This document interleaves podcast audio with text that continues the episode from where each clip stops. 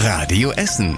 Der Tag in fünf Minuten. Am 5. September mit Zoe Tassovali. Hallo und schön, dass ihr dabei seid. Tja, der Sommer ist bei uns in Essen wieder zurück. Und die Stadt reagiert darauf und lässt ihre Freibäder jetzt doch länger auf. Die Freibäder in Freisenbruch und Kettwig öffnen jetzt wieder den ganzen Tag. Gestern hieß es noch, dass die Öffnungszeiten zusammengestrichen werden. Auch das Grugerbad in Rüttenscheid und das Freibad in Dellwig haben weiterhin geöffnet.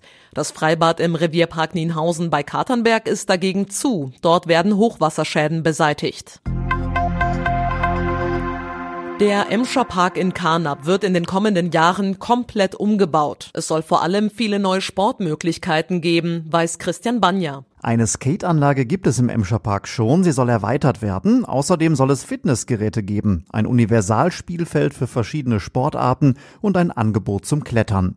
In einem Sandspielfeld soll es möglich sein, Beachvolleyball und Beachtennis zu spielen. Für Kinder ist eine spezielle Fahrradstrecke in Planung mit vielen Hügeln und Kurven. Hundehalter können sich auf eine eingezäunte Hundewiese freuen. Die Stadt Essen will 4 Millionen Euro in den Emscher Park in Karnap investieren. Bis zum Jahr 2027 soll zur internationalen Gartenschau im Ruhrgebiet alles fertig sein. Die Stadtteilbibliothek Huttrop soll nach drei Jahren bald wieder eröffnen. Der Umbau soll sich unter anderem durch ein neues Konzept so lange verzögert haben. Dabei wird die Bibliothek zu einem öffentlichen Zuhause mit Sofas, einer Theke und auch einer Bühne.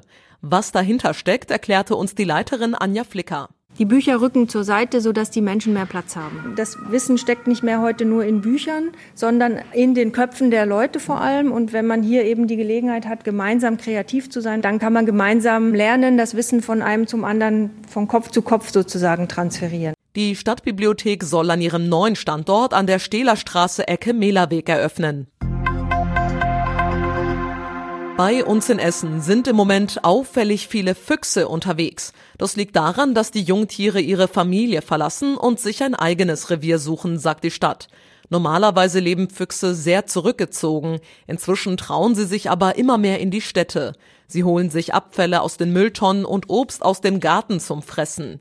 Wer verhindern möchte, dass ein Fuchs im Garten auftaucht, sollte Tierfutter und heruntergefallenes Obst schnell wegräumen und die Mülltonnen geschlossen halten. Und zum Schluss der Blick aufs Wetter. Die Nacht wird trocken und sternenklar. Es kühlt etwas ab auf etwa 16 Grad.